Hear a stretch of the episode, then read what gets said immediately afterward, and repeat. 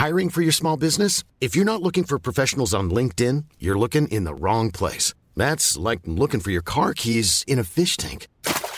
LinkedIn helps you hire professionals you can't find anywhere else, even those who aren't actively searching for a new job but might be open to the perfect role. In a given month, over 70% of LinkedIn users don't even visit other leading job sites. So start looking in the right place. With LinkedIn, you can hire professionals like a professional. Post your free job on linkedin.com slash people today. Unsere Welt ist auf dem Weg in das Zeitalter der künstlichen Intelligenz. In atemberaubender Geschwindigkeit verändert sich beinahe alles. Besonders in der Geschäftswelt ist die ungeheure Dynamik des Wandels spürbar. Die Unternehmen und die Menschen darin sehen sich vor vielen Unsicherheiten und Herausforderungen. Der Aufstieg der künstlichen Intelligenz bedeutet neuen Wettbewerb, eine Flut von Daten, aber auch sich verändernde Fähigkeiten und die sich daraus ergebende Notwendigkeit von Veränderungen in den Skills von Mitarbeitenden und der Leistungsfähigkeit der Unternehmen.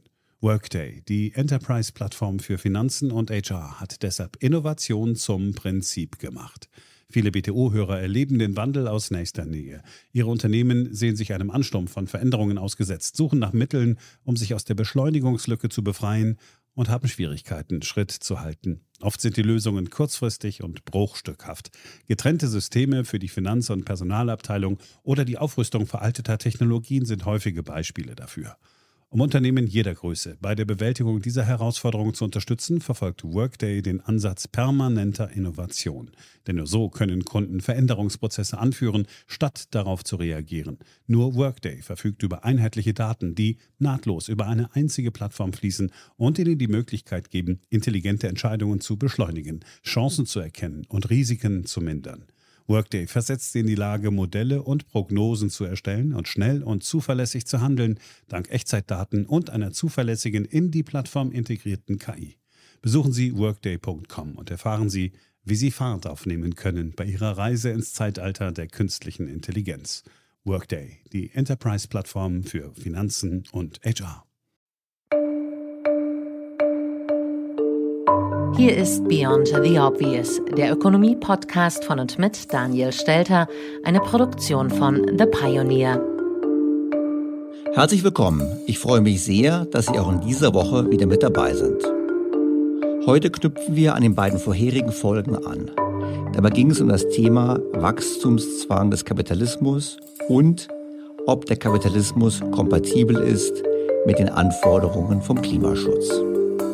Zuletzt haben wir das Gespräch gehört mit Professor Gunnar Heinzson.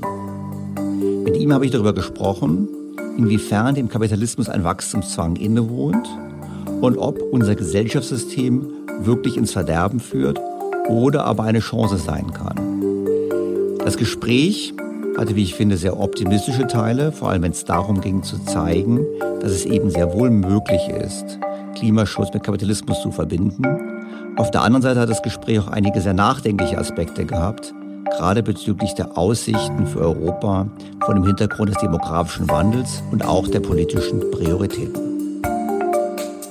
Heute nun also Teil 3 unserer kleinen Kapitalismus-Trilogie. Ich spreche heute mit Professor Matthias Binswanger.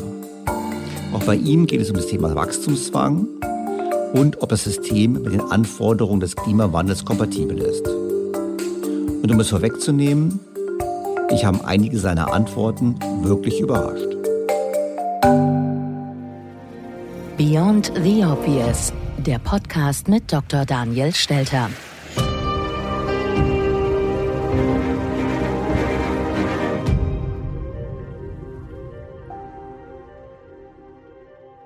Bevor wir zu dem Gespräch mit Matthias Binzwanger kommen, müssen wir das Stichwort Staatsversagen kurz aufgreifen.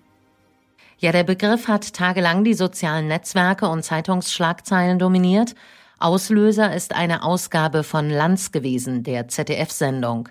Daniel Stelter ist da Anfang März zu Gast gewesen und hat dort einfach nur Klartext gesprochen, so wie Sie das als Hörer und Hörerin dieses Podcasts kennen. Wir hören kurz rein in die Sendung.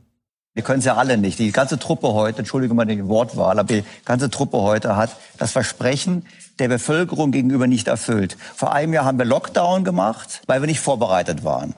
Und habt ihr den ganzen Sommer Zeit, euren Teil des Deals zu erfüllen. Dass wir eben nicht bei einer zweiten Welle wieder Lockdown müssen. Ihr könnt Masken beschaffen, ihr könnt Testkonzepte machen, ihr könnt Risikogruppen schützen, ihr könnt Impfstoffe einkaufen und ihr könnt vor allem schon die Kapazitäten aufbauen für Impfstoffe. Haben sie alles nicht gemacht.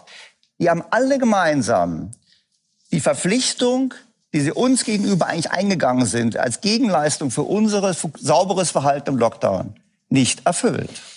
Und das ist für mich, Entschuldigung, es ist jetzt populär, es ist Staatsversagen. Das müssen wir auch mal so ansprechen. Sie haben alle gemeinsam ihre Aufgabe nicht erfüllt. Und für die viel größte Wirtschaftsnation der Welt ist es eine Blamage. Ja, und darauf hat es viele Reaktionen gegeben. Unter anderem ist von einer verbalen Handgranate die Rede gewesen und dass ein solcher Rundumschlag vielleicht zu hart gewesen sei. Dem sei nun noch etwas hinzugefügt. Zunächst noch mal ganz kurz zur Zusammenfassung, wieso ich so weit gegangen bin, von Staatsversagen zu sprechen. Ich habe eine Liste des Versagens zusammengestellt, zwölf Punkte. Der erste Punkt ist, es gab einen Pandemieplan und den hat man nicht umgesetzt. Sonst wären wir viel besser vorbereitet gewesen, schon Anfang 2020. Der zweite Punkt ist, weil wir nicht vorbereitet waren, gab es Panik. Die Panik führte sogar dazu, dass wir unseren Nachbarn, unseren Freunden wichtige Hilfsgüter nicht geliefert haben. Ich denke nur an den Verbot des Exports von medizinischen Gütern nach Italien. Das dritte ist sicherlich die funktionslose Corona-App. Wir haben den Datenschutz höher gestellt als das Retten von Leben und als das Retten von wirtschaftlichen Existenzen und haben dafür auch noch mehr als 20 Millionen Euro ausgegeben für die Entwicklung.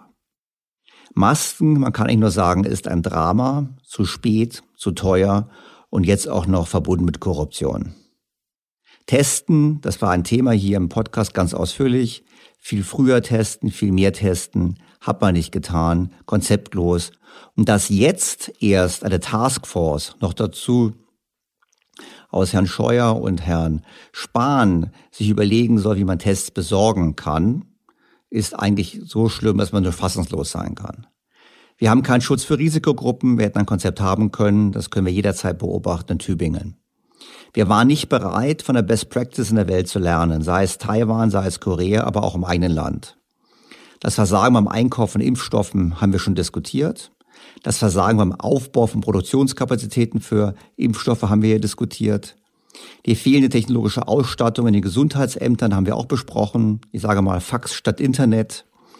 Das überstürzte Aufgeben von Positionen in Europa mit Blick auf den Rettungsfonds, wahrscheinlich auch mit schlechtem Gewissen, wenn man vorher ja sich nicht solidarisch verhalten hat, ist auch ein großer Fehler, der uns dort zu stehen kommen wird. Und letztlich sind wir dann bei dem ganz großen Versagen, bei den wirtschaftlichen Hilfen im Inland, wo ich es sagen würde, naja, Letztlich haben wir es eher mit einer Wasserpistole zu tun als mit einer Bazooka. Und angesichts der jetzt akuten Beispiele von Betrug ist sogar noch diese Wasserpistole abgestellt worden. Das ist im Prinzip die Zusammenfassung, wo ich ja sagen kann, wir haben es zu tun, nicht nur mit einem Politikversagen, sondern mit einem strukturellen Staatsversagen. Und das ist ein ganz schlechtes Zeichen, wo das Land steht. Und ich glaube, wir müssen grundlegend etwas daran ändern. Dazu jetzt zwei konkrete Beispiele. Das erste Beispiel kommt aus Ihren Reihen. Gemeldet hat sich ein Hörer, der als selbstständiger Fotograf und Kameramann in Hamburg arbeitet. Er ist auf Corona-Hilfen angewiesen und anfangs sind die auch geflossen, schreibt er in einer E-Mail. Zitat Sowohl die November- als auch die Dezemberhilfe wurden am gleichen Tag der Antragstellung genehmigt. Das Geld war wenige Tage später auf dem Konto. Respekt. Aber nun kommt es. Mitte Februar konnte man jetzt endlich die Neustarthilfe beantragen, aber nur, wenn man vor Mai 2020 seine Unternehmung gegründet hat. Nun bin ich erst seit Juli 2020 selbstständig und falle damit durchs Raster. Niemand kann mir das plausibel erklären. Insofern unterschreibe ich ihr bei Lanz gescholtenes Staatsversagen. Man kann die Politik langsam nicht mehr ertragen und wird durch fehlende alternative Köpfe in den ungewollten Wahlboykott getrieben. Alles sehr schade. Danke aber für Ihren sehr wertvollen und unermüdlichen Input. Zitat Ende. Es gibt überhaupt keinen Grund, warum man diese Hürde aufstellt. Ich meine, als wäre es verboten, im Zuge einer Pandemie eine Firma zu gründen. Das verstehe ich überhaupt nicht. Vor allem, weil das Ganze, was wir so erleben, kann man auch zusammenfassen als ein Angriff aufs Unternehmertum in Deutschland. Das habe ich bei Lanz auch gesagt. Wir, wir haben die Hilfe für die großen Unternehmen oder die großen Unternehmen brauchen keine Hilfe. Aber die Solo-Selbstständigen, die kleinen Unternehmen, die kleinen Unternehmer, die lässt man im Regen stehen. Und wenn man den Hinterkopf hat, dass ja ein großer Anteil der Studenten davon träumt in Deutschland, beim Staat zu arbeiten, so kann man eigentlich nur sagen, na ja, was zurzeit passiert, ist nichts anderes als ein Werbeprogramm für staatliche Anstellung, weil da ist der Job sicher und ein Programm, was abschreckt, selbstständig und unternehmerisch tätig zu sein. Dabei brauchen wir gerade Letzteres, wenn wir den zukünftigen Wohlstand sichern wollen. Wir brauchen unternehmerische eine unternehmerische Bevölkerung. Wir brauchen eine risikobereite Bevölkerung. Und was die Politik gerade macht, ist im Einzelfall ganz dramatisch, wie im Beispiel dieses Fotografen, auch viele andere Beispiele, wo Existenzen vernichtet werden. Aber es ist auch strukturell schlecht, weil es eben genau das madig macht, das schlecht macht für die nachfolgende Generation, was wir dringend brauchen, nämlich mehr Unternehmertum. Ein weiteres Beispiel jetzt für die strukturellen Probleme bei der Auszahlung der Hilfsgelder. Dazu hat sich Bundeswirtschaftsminister Peter Altmaier in einem Online-Gespräch geäußert. Von einem Unternehmer ist er gefragt worden, warum die Hilfsgelder nicht wie in Österreich von den Finanzämtern ausgezahlt werden. Daniel Stelter hatte das direkt zu Beginn der Corona-Krise für Deutschland vorgeschlagen gehabt. Die Finanzämter. Ja, äh, das haben die Wirtschaftsminister aller Bundesländer gewollt. Die Finanzminister aller Bundesländer und der Bundesfinanzminister haben es abgelehnt. Und am Ende war die Frage, ob wir uns einen wochen- oder monatelangen Streit leisten, wer die Hilfen ausbezahlt, oder ob irgendeiner bereit ist, den Buckel hinzuhalten. Und dann habe ich den Buckel hingehalten. Ich habe mich nicht danach gerissen. Äh, die Österreicher haben eine Finanzierungsagentur des Finanzministers, die schon vor Jahren gegründet worden ist und jetzt diese Dinge macht. Äh, wir haben das nicht. Die Länder haben die Soforthilfen noch administriert und dann gesagt, sie können die Anträge für die Überbrückungshilfen nicht mehr entgegennehmen. Die Finanzämter haben gesagt, wir können das auch nicht.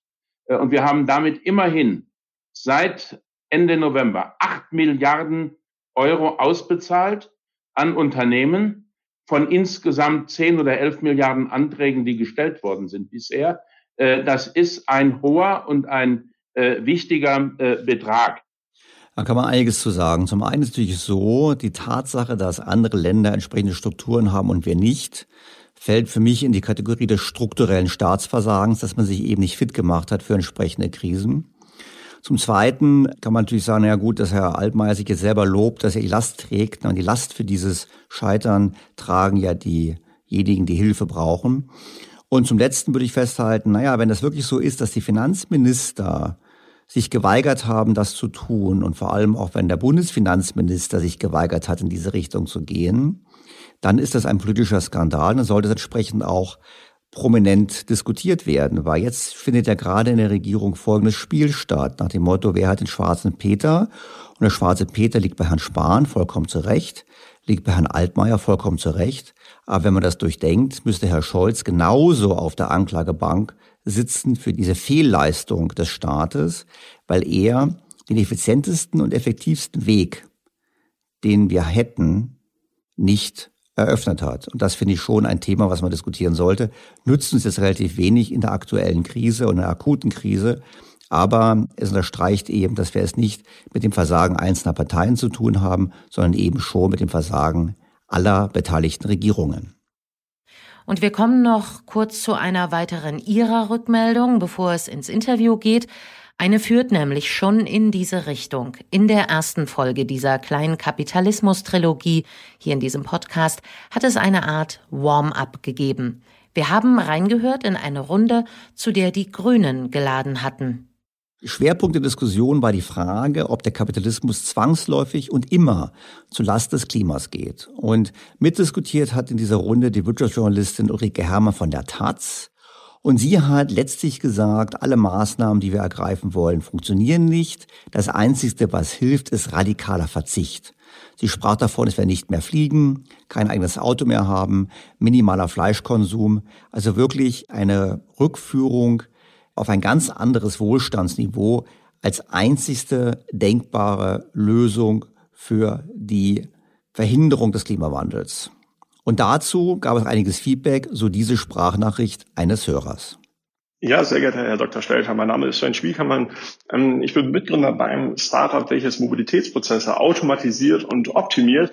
Und ich wollte einmal auf Ihre Folge zu sprechen kommen, wo es ja darum ging, ist der Kapitalismus der richtige Weg ähm, aus der Klimakrise? Und ich fand, die Folge ist ein wenig ernüchternd geendet. Im Grunde ja mit dem Zitat von Frau Herrmann, wenn wir die Klimakrise aufhalten wollen, dann müssen wir auf Wohlstand verzichten, weil bislang jede Wohlstandsmehrung einhergegangen ist mit einem höheren Energieverbrauch. Und da muss ich intervenieren, denn ich erlebe jeden Tag hautnah mit, wie eben Softwarelösungen es schaffen, beispielsweise den Lkw-Verkehr um 25 Prozent zu reduzieren. Und das ist ja nur ein Beispiel von vielen, vielen, vielen Innovationen da draußen, die eben in einer Marktwirtschaft entstehen, die dafür sorgen, dass Effizienzsteigerungen mit Wohlstandsmehrung, mit Wirtschaftswachstum einhergehen können, mit einem aktiven Klimaschutz. Ähm, ansonsten ähm, ja, großes Lob an Sie. Ich freue mich äh, jeden Sonntag auf äh, eine neue Folge von Beyond the Obvious und äh, ja, machen Sie weiter so. Äh, vielen Dank. Lieber Herr Spiekermann, ich mache auf jeden Fall weiter so. Und noch eins zur Klärung, ich bin ja gar kein Fortschrittspessimist. Im Gegenteil, ich bin mit Ihnen einer Meinung. Ich glaube in der Tat, die Lösung für die Herausforderung des Klimawandels kann ausschließlich in Innovation liegen. Und darum finde ich es ja auch so spannend, dass in den USA jetzt im neuen Programm deutlich mehr Geld auch ausgegeben wird eben für Grundlagenforschung und für Forschung. Und es wäre halt schön, wenn wir in Deutschland auch in diese Richtung mehr agieren würden. Und da geht es um weit andere Themen als nur um die Fortentwicklung von Windrädern und Solarzellen. Ich glaube, die sind sowieso am Ende ihrer Effizienzgrenzen angelangt. Ich erinnere an das Gespräch mit Professor Watter vor einigen Wochen an dieser Stelle. Und in der Tat, Innovation ist der Hebel, da bin ich ganz optimistisch. Und das führt mich eigentlich auch schon jetzt zum Gespräch von heute, weil mit Professor äh, Matthias Binzwanger über das Thema Klima, über das Thema Wachstum, wo ich auch erst erwartet habe, naja, er wird kommen und wird so ähnlich argumentieren wie Frau Herrmann, weil Frau Herrmann hat sich auch auf ihn bezogen. Und da fand ich es eigentlich ganz spannend zu hören, dass er das bei aller Kritik am System eben nicht tut. Also auch er sieht, das kann ich schon vorwegnehmen, nicht die Lösung darin, dass wir alle nur noch Fahrrad fahren und uns vegetarisch ernähren. Vorab noch schnell die wichtigsten Eckpunkte zu Matthias Binzwanger. Der Ökonom ist Professor für Volkswirtschaftslehre in der Schweiz. Er forscht in den Bereichen Finanzmarkttheorie, Makro- und Umweltökonomie. Zu seinen bedeutendsten Arbeiten gehören die Thesen und Modelle zum Wachstumszwang, die gern diskutiert werden. Sehr geehrter Professor Binzwanger, ich freue mich sehr, dass Sie heute in meinem Podcast mit dabei sind und ich freue mich auf die Diskussion. Ja, ich freue mich ebenfalls. Herr Professor Binzwanger, Sie haben ein Buch geschrieben, Der Wachstumszwang, warum die Volkswirtschaft immer weiter wachsen muss, selbst wenn wir genug haben. Vielleicht können Sie uns mal erklären, warum müssen wir mal weiter wachsen? Ja, wir leben heute in einem Wirtschaftssystem, das wir kapitalistische Wirtschaft nennen können. Das ist nicht wertend gemeint, wenn ich hier von kapitalistischer Wirtschaft spreche. Das heißt einfach, wir leben in einem Wirtschaftssystem, wo Kapital der wichtigste Produktionsfaktor ist und eine Wirtschaft, die gleichzeitig auch eine Geldwirtschaft ist. Und wenn wir mal genauer schauen, wie diese Wirtschaft funktioniert, dann sehen wir, die kann eigentlich nur funktionieren, wenn es auch ein bestimmtes Wachstum gibt weil dieses Wachstum ermöglicht wiederum einer Mehrheit der Unternehmen Gewinne zu erzielen. Und das ist in einer kapitalistischen Wirtschaft absolut zentral. Das ist nicht einfach schön, wenn man Gewinne erzielt, sondern das ist überlebensnotwendig. Diese Wirtschaft funktioniert eben nur, solange eine Mehrheit der Unternehmen Gewinne erzielen kann. Und das wird wiederum gewährleistet durch ein Wirtschaftswachstum. Wenn jetzt dieses Wachstum aufhört, dann machen eben immer mehr Unternehmen Verluste und dann gerät die Wirtschaft sehr schnell in eine Abwärtsspirale, in der wir im Moment natürlich auch schon drin wären, wenn nicht der Staat jetzt eingesprungen wäre mit Hilfskrediten, Kurzarbeit und weiteren Unterstützungsmaßnahmen. Also hat es was zu tun mit unserer Geldordnung? Ich meine, im Prinzip ist es doch so, wir haben Geld in der Welt. Dieses Geld wird über Schulden in die Welt gebracht. Das heißt, die Unternehmen müssen nicht nur Gewinne erwirtschaften, sie müssen ja auch die Zinsen bezahlen. Ist es im Prinzip so, dass die Geldordnung uns antreibt oder was treibt uns jetzt? Ich meine, ich verstehe, dass man Gewinne machen muss, aber man könnte auch sagen, na ja, es gibt ja eine Bereinigung im Markt, ein paar Unternehmen scheiden immer aus, es muss ja nicht jeder Gewinne machen. Oder sagen Sie, nein, die Geldordnung ist so, wir sind gezwungen, nur um das Geld, die Schulden bedienbar zu haben, Wirtschaft am Wachsen zu halten. Ja, es sind eigentlich mehrere Dinge, die da zusammenkommen, die das letztlich ausmachen, diesen Wachstumszwang. Das eine, das ist sicher einmal unser Geldsystem. Das heißt, wir leben nicht in Tauschwirtschaften heute. Das ist eigentlich das Problem der herkömmlichen ökonomischen Theorie, dass sie eigentlich nach wie vor davon ausgeht, dass wir die Wirtschaft so beschreiben können, als ob sie eine Tauschwirtschaft wäre. Und diese Tauschwirtschaft wird dann erleichtert durch das Geld. Aber das Geld ändert nichts Grundsätzliches an diesem Wirtschaftssystem. Und dem ist eben nicht so. Eine Geldwirtschaft funktioniert ganz anders als eine Tauschwirtschaft, weil in einer Geldwirtschaft, da ist es eben möglich, letztlich überhaupt ein Wachstum hinzubekommen in einer Wirtschaft, weil das Wachstum kommt ja nur dadurch zustande, dass wir letztlich Investitionen finanzieren können, ohne dass vorher entsprechend gespart wurde. Weil wir müssen uns das mal vorstellen, was würde das heißen, wenn es keine Geldschöpfung gäbe? Dann würde das heißen, wir müssen immer zuerst mehr sparen, damit wir auch mehr investieren können. Das bedeutet aber gleichzeitig, dass dann der Konsum entsprechend zurückgehen muss. Und das heißt, die Wirtschaft kann als Ganzes gar nicht wachsen. Und dieser Wachstumsprozess, den wir jetzt seit etwa 200 Jahren haben, der wurde nur dadurch ermöglicht, dass wir eben schon etwas länger auch ein Bankensystem haben, das in der Lage ist, eben auch Geld zu schaffen durch Kreditvergabe. Das hat dieses Wirtschaftswachstum überhaupt erst ermöglicht.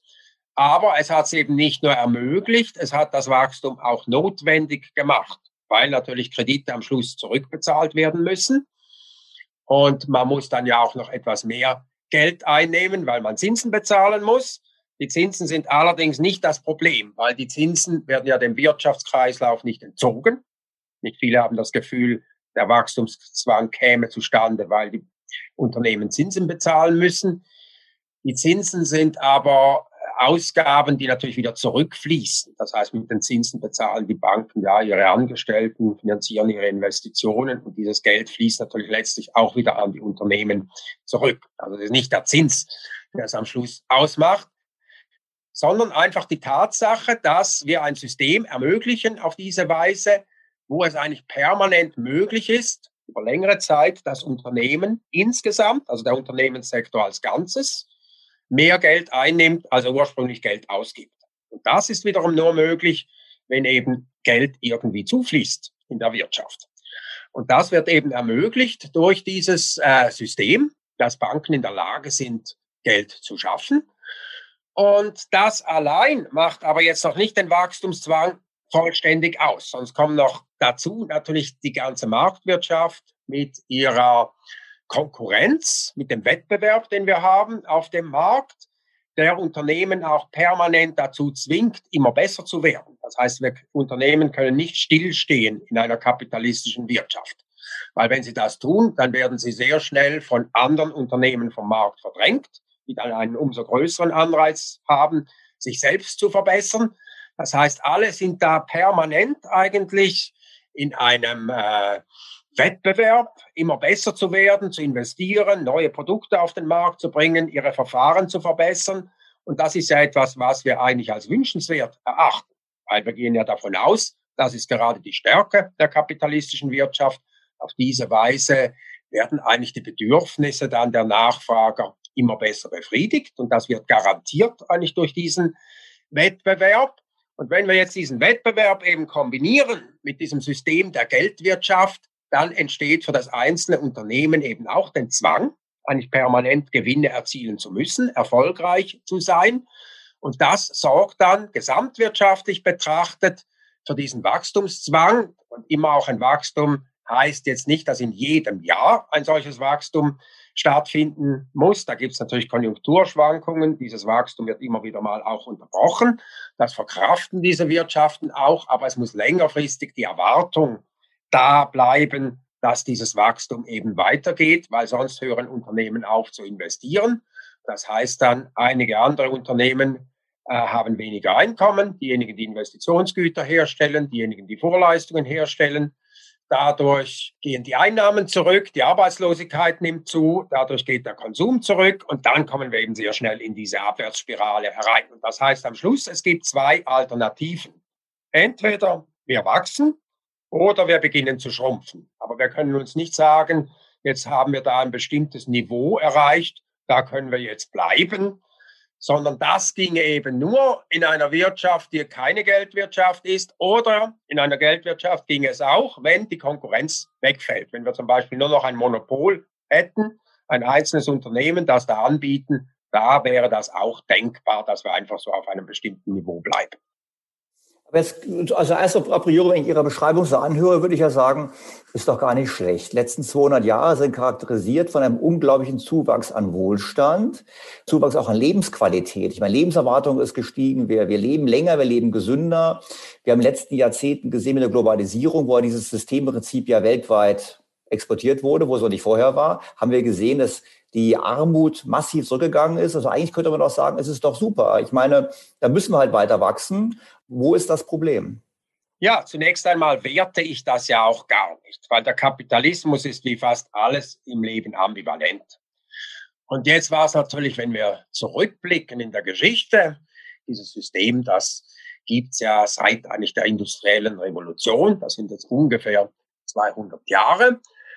Und wenn wir jetzt dieses System anschauen, dann sehen wir schon, nach vielen objektiven Kriterien hat sich das Leben der Menschen natürlich drastisch verbessert. Und das ist auch nicht so, wie sich das Marx noch vorgestellt hat im 19. Jahrhundert, dass die Arbeiter dann immer mehr ausgebeutet werden und da verelenden.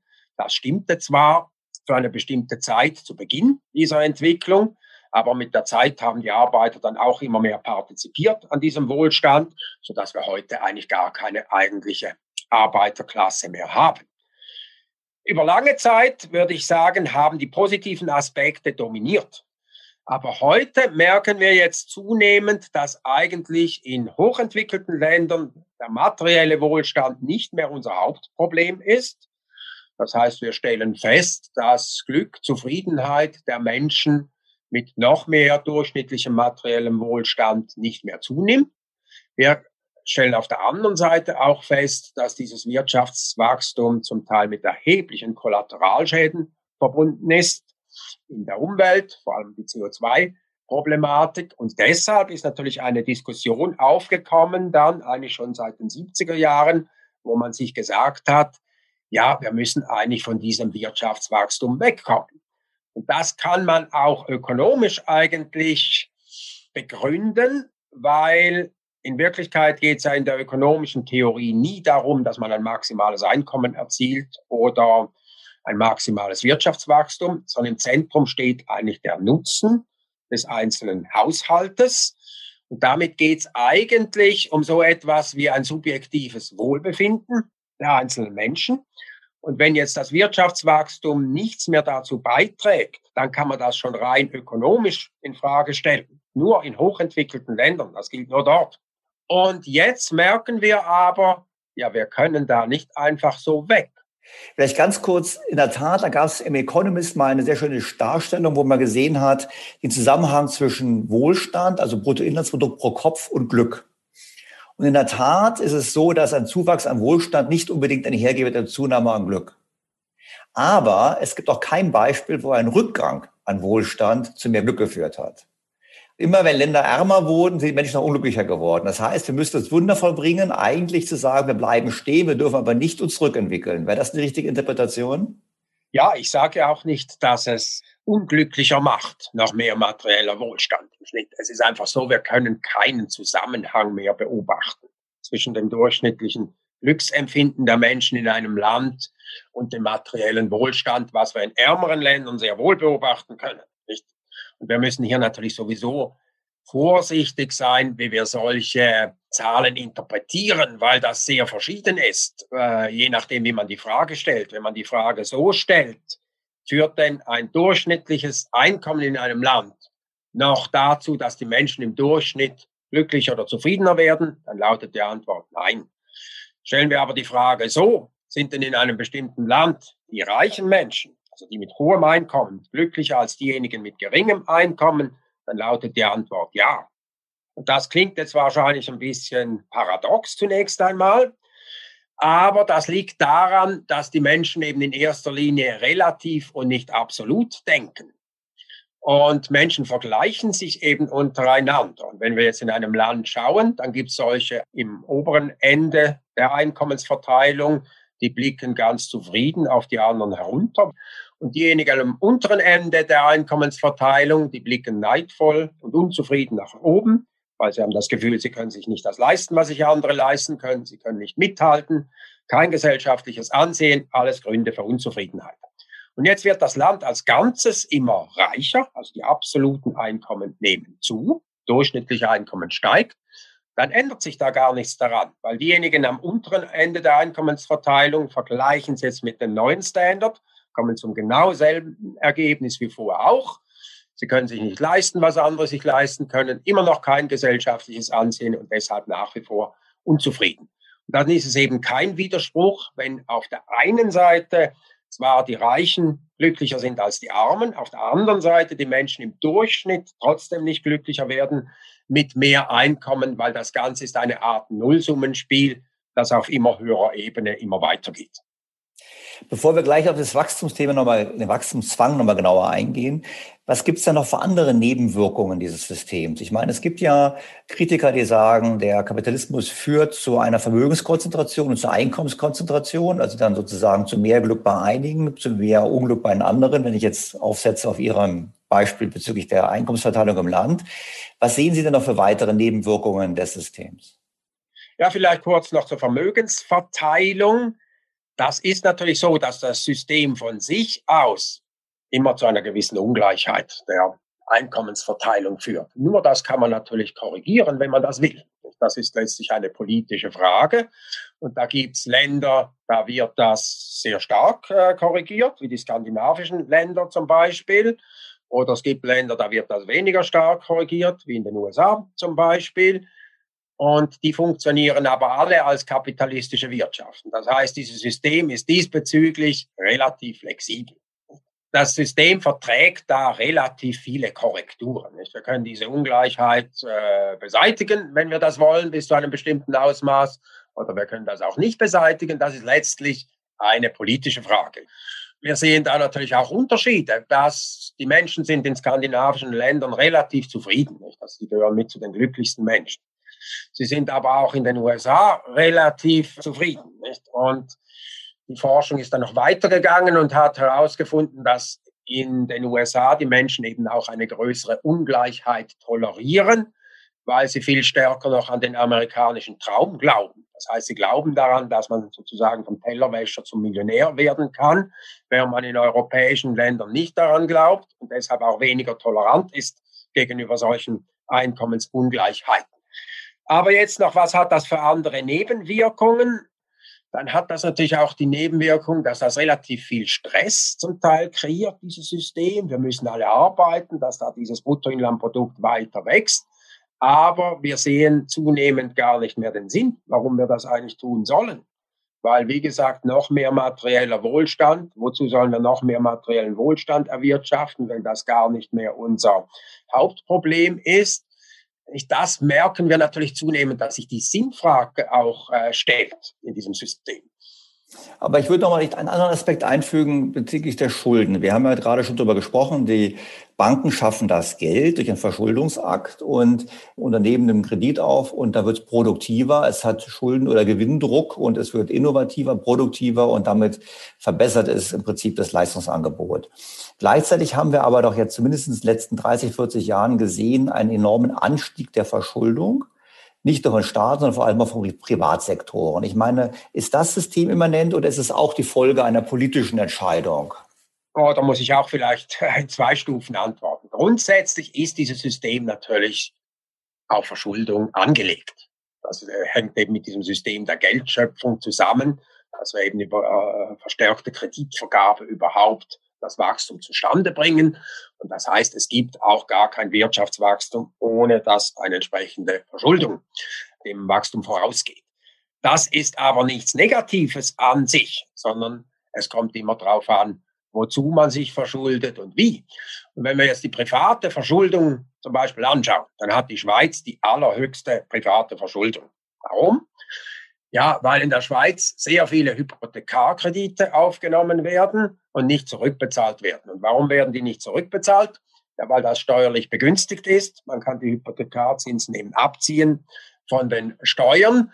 Das heißt, das ist letztlich das Ergebnis von bestimmten politischen Entscheiden, die letztlich eine Art Subventionierung des Bankensystems sind. Und deshalb müssen wir sehr genau schauen, was wir meinen, wenn wir da von Schulden sprechen und Schuldenzunahme. Nicht, wenn jetzt Schulden zunehmen, weil man das Geld produktiv verwendet und investiert, dann ist das eigentlich etwas Positives. Dann deutet das darauf hin, wenn die Schulden zunehmen, dass das eigentlich ein wirtschaftlich erfolgreiches Land ist. Da wird investiert oder da werden Kredite aufgenommen, um etwas zu finanzieren. Umgekehrt kann man natürlich sich aus ganz anderen Gründen verschulden. Nicht der Staat kann sich verschulden, zum Beispiel auch ohne, dass das Geld produktiv verwendet wird und im schlimmsten Fall noch im Ausland erfolgt diese Verschuldung. Und dann äh, entsteht natürlich das Problem, dass man das nicht zurückzahlen kann, diese Schulden. Aber auch die Staatsverschuldung ist an sich nichts Negatives. Das sehen wir in, in Japan. Japan hat eine enorme Staatsverschuldung gewollt, um die Wirtschaft anzukurbeln, ist aber kein Problem in Japan, weil die Verschuldung im Inland erfolgt. Und das heißt, das Geld fließt da nicht ab aus der heimischen Wirtschaft, sondern bleibt in der japanischen Wirtschaft. Deshalb leben die ganz gut im Moment mit dieser hohen Staatsverschuldung, während andere europäische Länder, wie zum Beispiel Griechenland, im Ausland verschuldet waren und dann natürlich in kürzester Zeit enorme Probleme bekamen. Deshalb würde ich sagen, wenn wir von Schulden sprechen, da müssen wir immer sehr genau sagen, von welchen Schulden sprechen wir, in welchem Kontext sprechen wir von Schulden. Schulden als solche sind zunächst mal weder positiv noch negativ. Genau, und vor allem, wenn sie produktiv sind, da bin ich bei Ihnen. Aber kommen wir zu dem großen Thema des Wachstumszwangs. Also wir haben es ja angedeutet, der Wachstumszwang war eigentlich ganz gut letzten 200 Jahre. Jetzt kommen wir an die Grenze. Wir haben die Sinnfrage, die Sie aufgeworfen haben. Aber Sie haben es ja schon bereits erwähnt, wir haben das Thema des Klimaschutzes, CO2 oder Umwelt generell. Sie haben gesagt, es gibt Wachstum oder Niedergang. Und wenn wir ein gleichzeitig das Thema haben, Klimaschutz, wenn Sie Friday for Future und andere hören, die sagen doch, wir müssen das System abschaffen, den Wachstumszwang abschaffen, um das Klima zu retten. Aber ist das der einzige Weg? Wie sehen Sie das? Ja, das wäre natürlich ein Weg, aber einer, der nicht gangbar ist, weil das natürlich mit dermaßen hohen Wohlstandseinbußen verbunden wäre und ein Chaos verursachen würde, nicht, dass wir natürlich niemals bereit sind, in Kauf zu nehmen. Das heißt, wir haben im Moment keine wirkliche Alternative zu diesem System, in dem wir leben. Und dieses kapitalistische Wirtschaftssystem hat sich als dermaßen erfolgreich herausgestellt, dass eigentlich sämtliche Länder dieser Welt heute Teil dieses Systems sind, mit ein paar wenigen Ausnahmen. Und die einzige Alternative, die es noch gab, die kommunistische Planwirtschaft, die hat nie wirklich funktioniert. Das heißt, wir haben unser ganzes Leben, unser Wirtschaftssystem dermaßen auf dieses System ausgerichtet, nicht? dass wir da natürlich nicht einfach sagen können, jetzt schaffen wir dieses System ab, probieren da mal was anderes, da kommen wir nicht so leicht wieder raus. Jetzt äh, kann man sich natürlich sagen, inwieweit können wir dann dieses System so ändern, nicht, dass es eben auch mit diesen Problemen umgehen kann, in denen wir im Moment stecken. Insbesondere stehen da natürlich die Umweltprobleme, CO2-Problematik im Vordergrund. Und da ist es natürlich schon möglich, dass wir dieses Wirtschaftswachstum zu einem großen Teil entkoppeln von Ressourcenverbrauch, Energieverbrauch und dann eben auch Schadstoffemissionen wie CO2-Emissionen. Wir sind auch teilweise schon auf diesem Weg insbesondere in Ländern wie Schweiz oder Deutschland können wir diese Entkopplung natürlich beobachten. Auch natürlich deshalb, weil wir energieintensive Prozesse outgesourced haben. Also wenn wir in der Schweiz die sogenannten grauen CO2-Emissionen mit dazu zählen, also diejenigen, die wir über unsere Importe eigentlich dann in die Schweiz importieren, dann sind die mehr als doppelt so hoch als die CO2-Emissionen, die in der Schweiz selbst entstehen indem wir Produktion verlagert haben nach China und woanders, haben wir eine bessere CO2-Bilanz, aber weil wir die Güter verbrauchen, muss man uns das eigentlich zurechnen. Das heißt also, eigentlich haben wir keinen Fortschritt erzielt. Ja, wir haben noch keinen so großen Fortschritt erzielt, wie das unsere Zahlen andeuten. Wir beobachten natürlich weltweit auch eine gewisse relative Entkopplung. Das heißt, das Bruttoinlandprodukt der Welt wächst schneller als die CO2-Emissionen der Welt. Aber absolut sind die natürlich bis heute nicht zurückgegangen.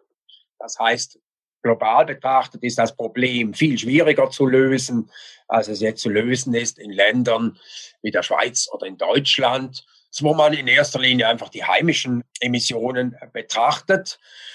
Und da können wir natürlich noch erheblich weitergehen in diese Richtung.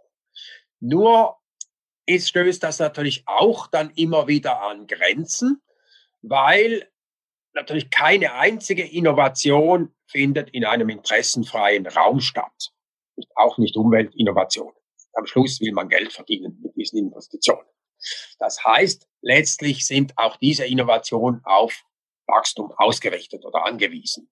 Man sagt dann natürlich, ja, das ist aber ein besseres Wachstum, nicht, das ist jetzt ein grünes Wachstum.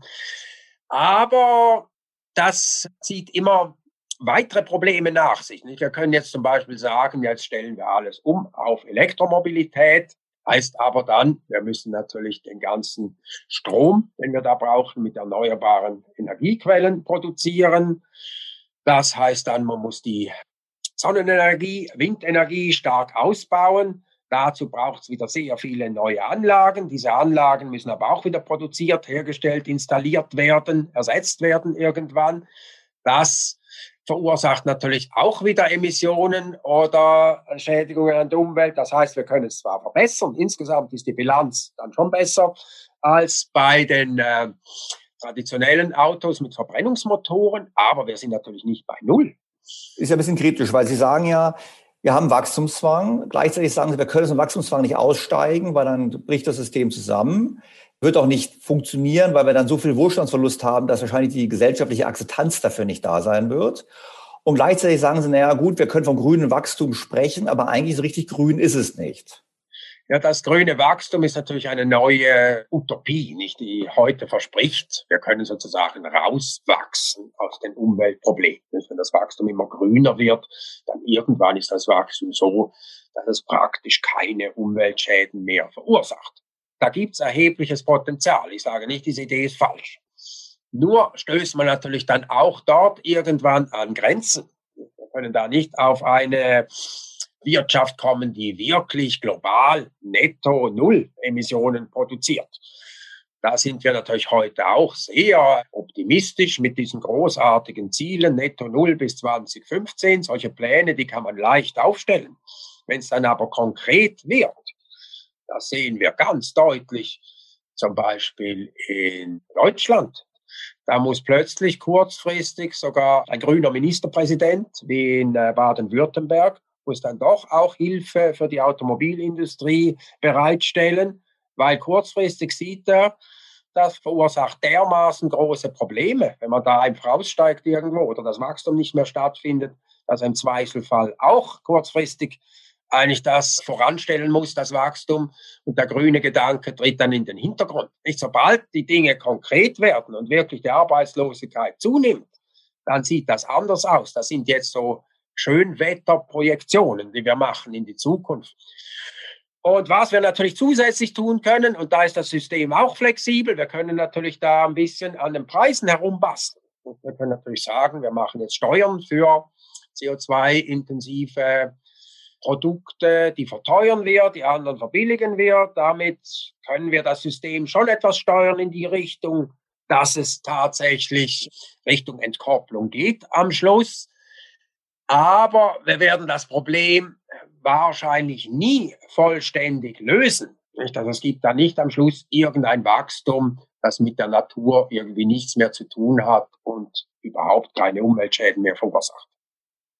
Gut, aber es wäre ja dann eigentlich ein ganz schlechtes Szenario, weil Sie im Prinzip sagen, wir werden ewig weitermachen, wachsende Bevölkerung weltweit, wachsender Wohlstand pro Kopf, das heißt noch mehr CO2-Emissionen und immer mehr Raubbau an der Umwelt. Also eigentlich ist Ihr Szenario ein Szenario, dass wir eigentlich weiter schneller wachsen, als die Erde es erlaubt. Ist das die richtige Zusammenfassung? Ja, wir können es natürlich diesen Prozess verlangsamen und langsam in eine Richtung kommen, dass es schon auch nachhaltiger ist. Und wie gesagt, diese Potenziale, die wir haben, die machen natürlich einen riesigen Unterschied. Also das sollte man nicht unterschätzen. Das andere ist, dass wir natürlich auch sagen können, das System funktioniert auch wenn die Wachstumsraten im Teil etwas geringer sind. Da ist auch wiederum Japan ein gutes Beispiel. Die haben relativ geringe Wachstumsraten, aber sie haben nicht auf das Wachstum verzichtet. Das wird immer wieder behauptet. Das funktioniert auch. Und wir könnten jetzt sagen, ja, wir müssen ja nicht in jedem Fall immer auf ein maximales Wachstum setzen.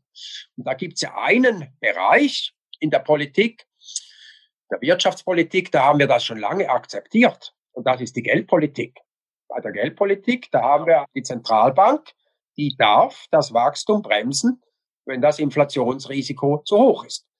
Das Inflationsrisiko, das nehmen wir so ernst, schon seit langer Zeit, dass wir sagen, ja, da ist nicht immer das Wichtigste, dass wir eigentlich ein hohes Wachstum haben, sondern manchmal ist es wichtiger, dass wir die Inflation bekämpfen und verzichten deshalb auf ein höheres Wachstum.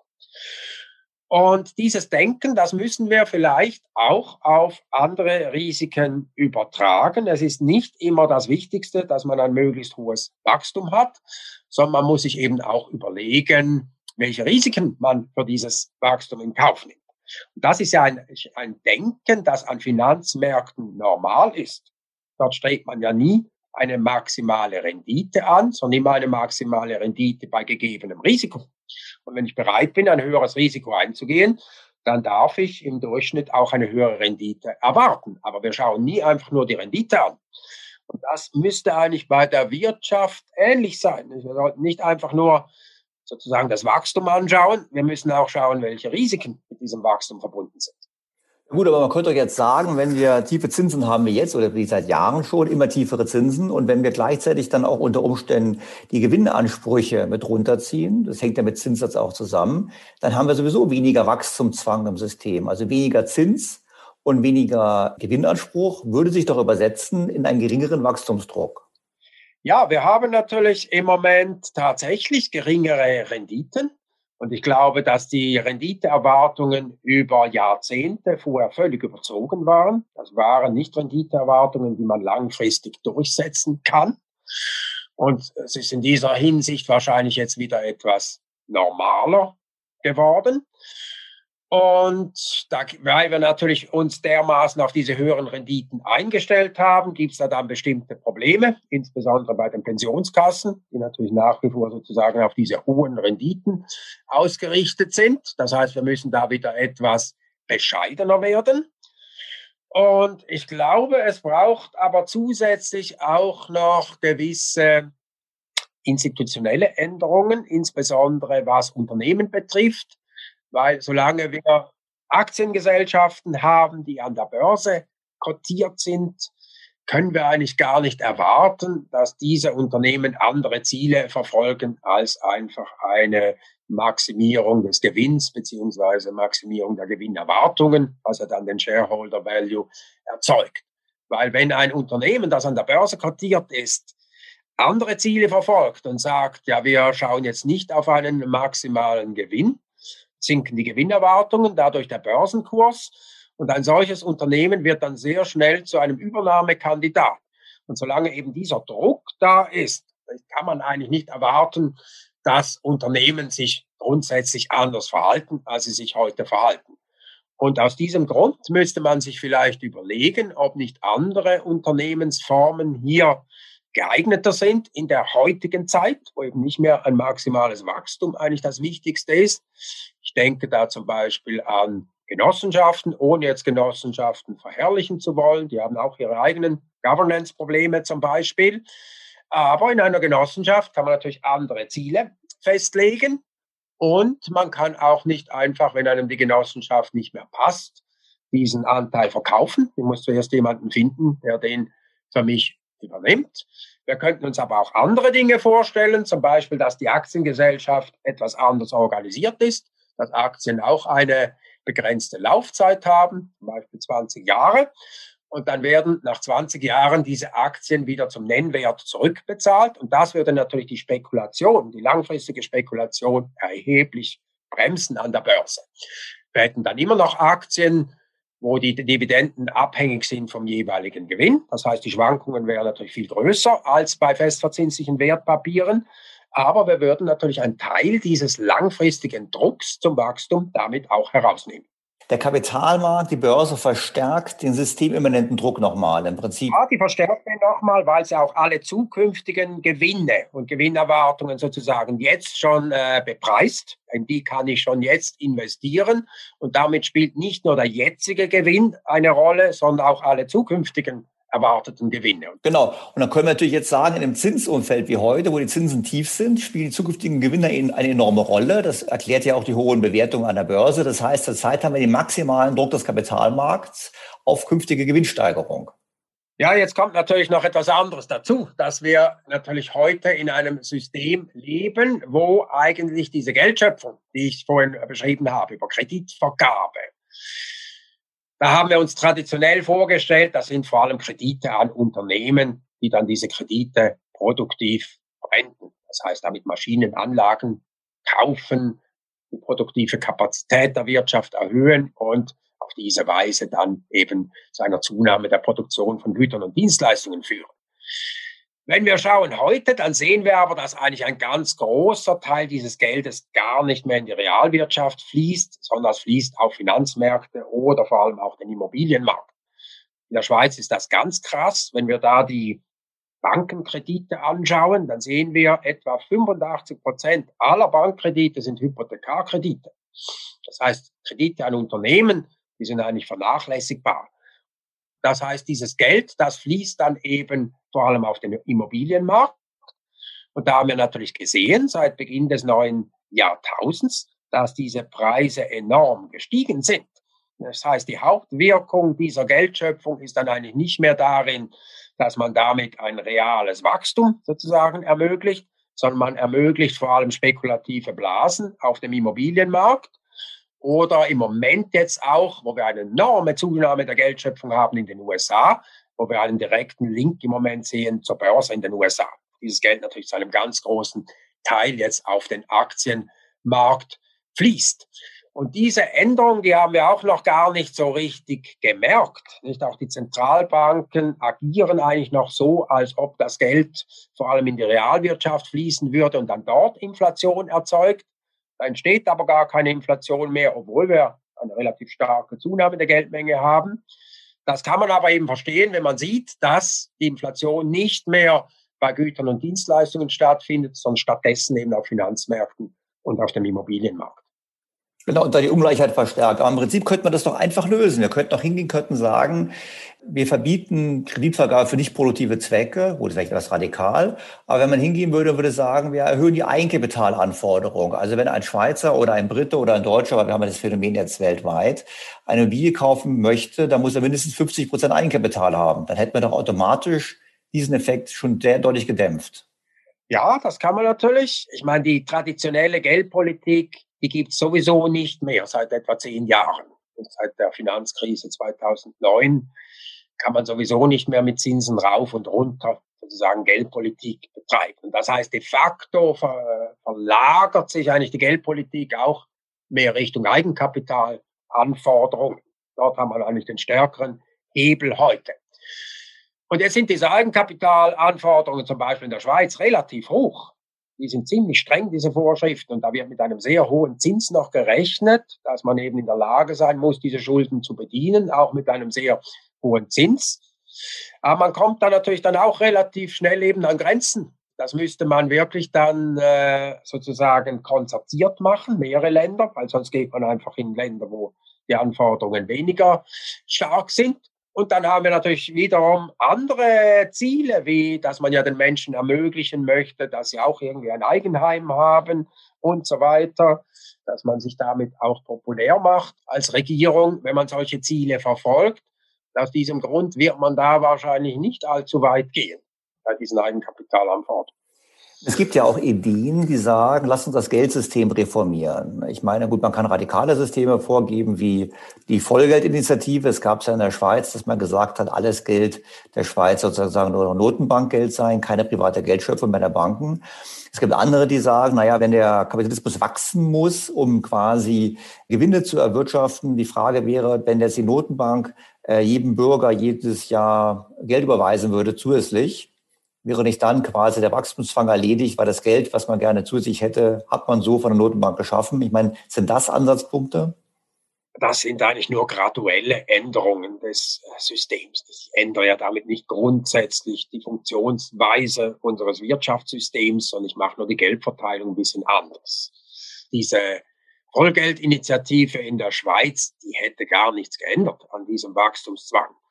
Es wären nicht mehr die einzelnen Banken, die sozusagen die Hoheit gehabt hätten über die Geldschöpfung und damit letztlich entschieden haben, um wie viel die Geldmenge zunimmt, sondern es wäre dann eben die Zentralbank gewesen, die diese Entscheide hätte treffen müssen. Aber das sind letztlich Reformen, die nicht grundsätzlich äh, etwas ändern an diesem Wachstumszwang, weil Unternehmen müssen weiterhin Gewinne erzielen, ob jetzt das Geld so oder so in die Wirtschaft fließt. Und das ist eben möglich, wenn es ein bestimmtes Wachstum gibt. Das ist letztlich ist dieses System ein bisschen wie ein Fahrrad. Das muss in Bewegung bleiben. Und wenn das Fahrrad stillsteht, fällt es um.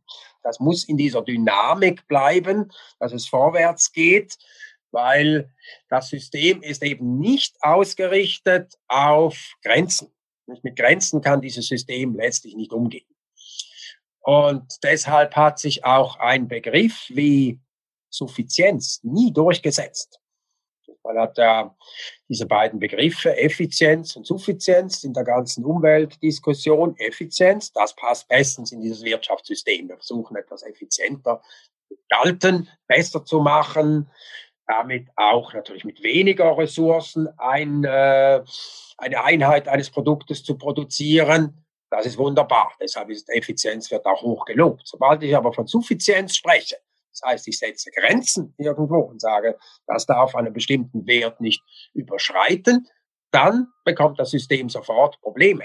Weil das ist eben auf Expansion angelegt, dieses System. Und wenn ich da jetzt Grenzen setze, dann versucht das System sofort, diese Grenzen zu umgehen. Und das können wir ja auch sehen, zum Beispiel 1970 Grenzen des Wachstums. Diese Grenzen sind heute nicht mehr so, wie sie damals waren in den 1970er Jahren weil man natürlich wieder versucht hat, diese Grenzen zu umgehen. Man hat neue Energiequellen entdeckt, man hat viel mehr Lagerstätten gefunden von traditionellen Energieträgern, die eben tiefer lagen. Das setzt dann eben enorme Energien frei, wie man diese Grenzen wieder umgehen kann. Aber haben wir nicht eine Grenze, die auf uns zukommt, und zwar die Demografie? Ich meine, Sie haben Japan erwähnt, haben gesagt, ach naja, schau nach Japan. Die haben die Schulden hochgetrieben, aber eigentlich machen sie es ganz gut, wachsen auch noch ein bisschen. Aber die haben natürlich das Problem, die Erwerbsbevölkerung schrumpft ja schon seit längerer Zeit. In Europa setzt es gerade ein, Italien schon länger, in Deutschland setzt es auch ein. Wir stehen also vor einer Überalterung. Wir stehen damit eigentlich vor dem Punkt, dass wir weniger Wachstum haben werden, einfach aufgrund der Demografie.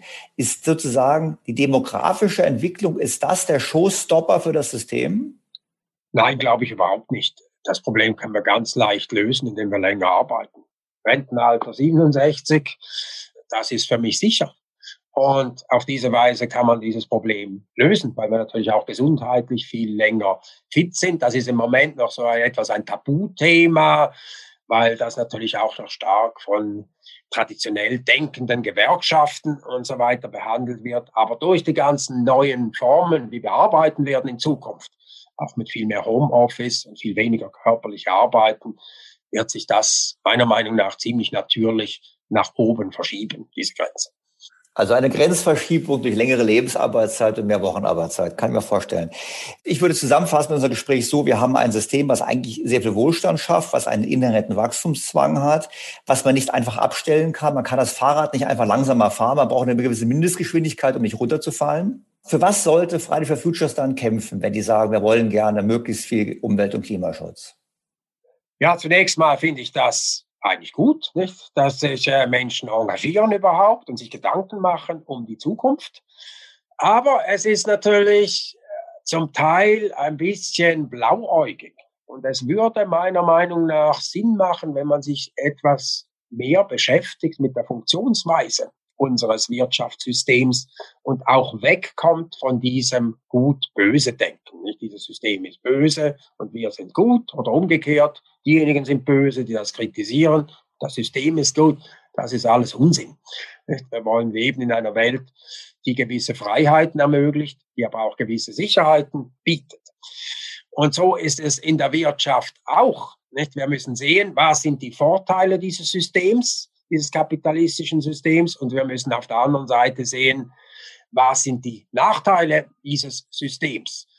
Und man hat da natürlich sehr stark die Tendenz, dann einfach das Negative zu sehen und sozusagen dieses System zu kritisieren. Aber das bleibt dann natürlich am Schluss alles Utopie. Wir haben jetzt etwa 50 Jahre, seit Beginn der 70er Jahre, permanent Vorschläge gehabt, wie man irgendwie da anders wirtschaften, besser wirtschaften, Gemeinwohl wirtschaften. Das hat sich dann so vielleicht mal in ein paar Nischen auch äh, durchgesetzt, aber das hat nie einen grundlegenden Einfluss gehabt auf unser Wirtschaftssystem. Und ein zweiter Punkt ist vielleicht auch wichtig. Nachhaltigkeit scheint so etwas wie ein Endziel zu sein. Nicht? Wenn wir dann nachhaltig sind, dann sind wir im Paradies. Nicht? Dann haben wir es geschafft und dann ist alles gut. Aber das ist natürlich ein sehr profanes Ziel. Das reicht nicht aus. Wir müssen natürlich Werte, Ideen haben, die über das hinausgehen. Und das ist eigentlich das Problem heute. Nicht Gott ist tot, also die Religion bietet uns keine wirkliche Perspektive mehr. Und dann haben wir das eben ersetzt durch solche Dinge wie jetzt Nachhaltigkeit, ethisch.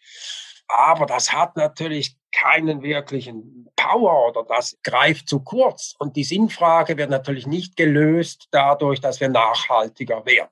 Die bleibt auch dann bestehen. Herr Professor Binswanger, ich glaube, es war ein super Schlusswort für unser Gespräch. Ich fand es hochspannend. Ich fand es auch ermutigend. Ich gebe natürlich zu, ich bin eher in dem Lager derjenigen, die das System befürworten als kritisieren. Aber ich sehe natürlich die Notwendigkeit, dass wir möglichst viel tun, um die Grenzverschiebung umweltverträglich zu machen. Ich glaube, so würde ich es vielleicht mal formulieren. Also vielen herzlichen Dank, dass Sie Zeit genommen haben. Ich fand es ein ganz spannendes Gespräch. Ich bin sicher, dass die Zuhörer es genauso finden werden. Ja, hat mir auch viel Spaß gemacht. Vielen Dank.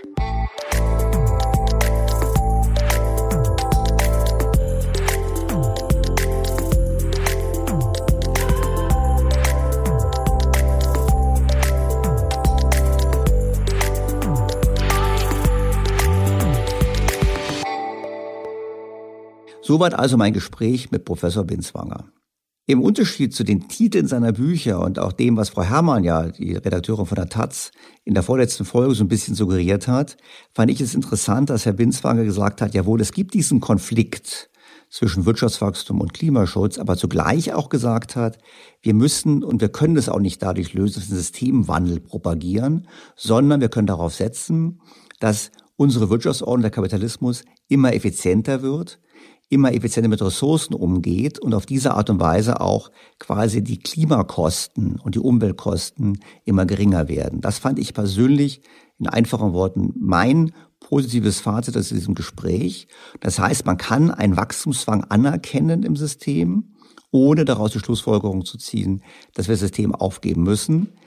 Was Vorteile bringt, weil ich erinnere daran, dass der Kapitalismus es geschafft hat, in den letzten Jahrhunderten Millionen Menschen aus der Armut zu holen.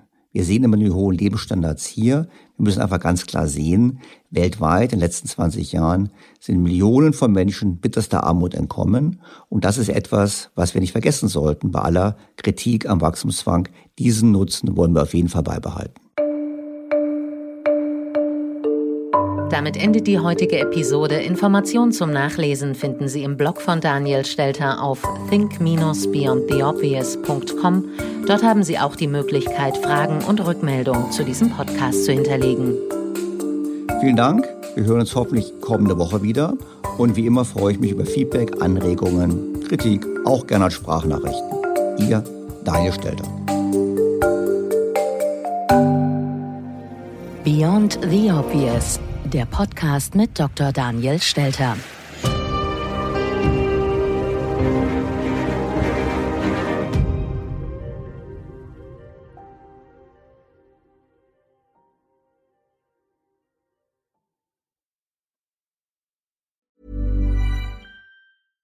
Was ist noch besser als ein guter Plan? Die Möglichkeit, ihn zu ändern. Mit integrierter KI bietet Workday kontinuierliche Innovationen, die Ihnen helfen, agil zu bleiben, egal was passiert. Workday, the finance and HR system for a changing world.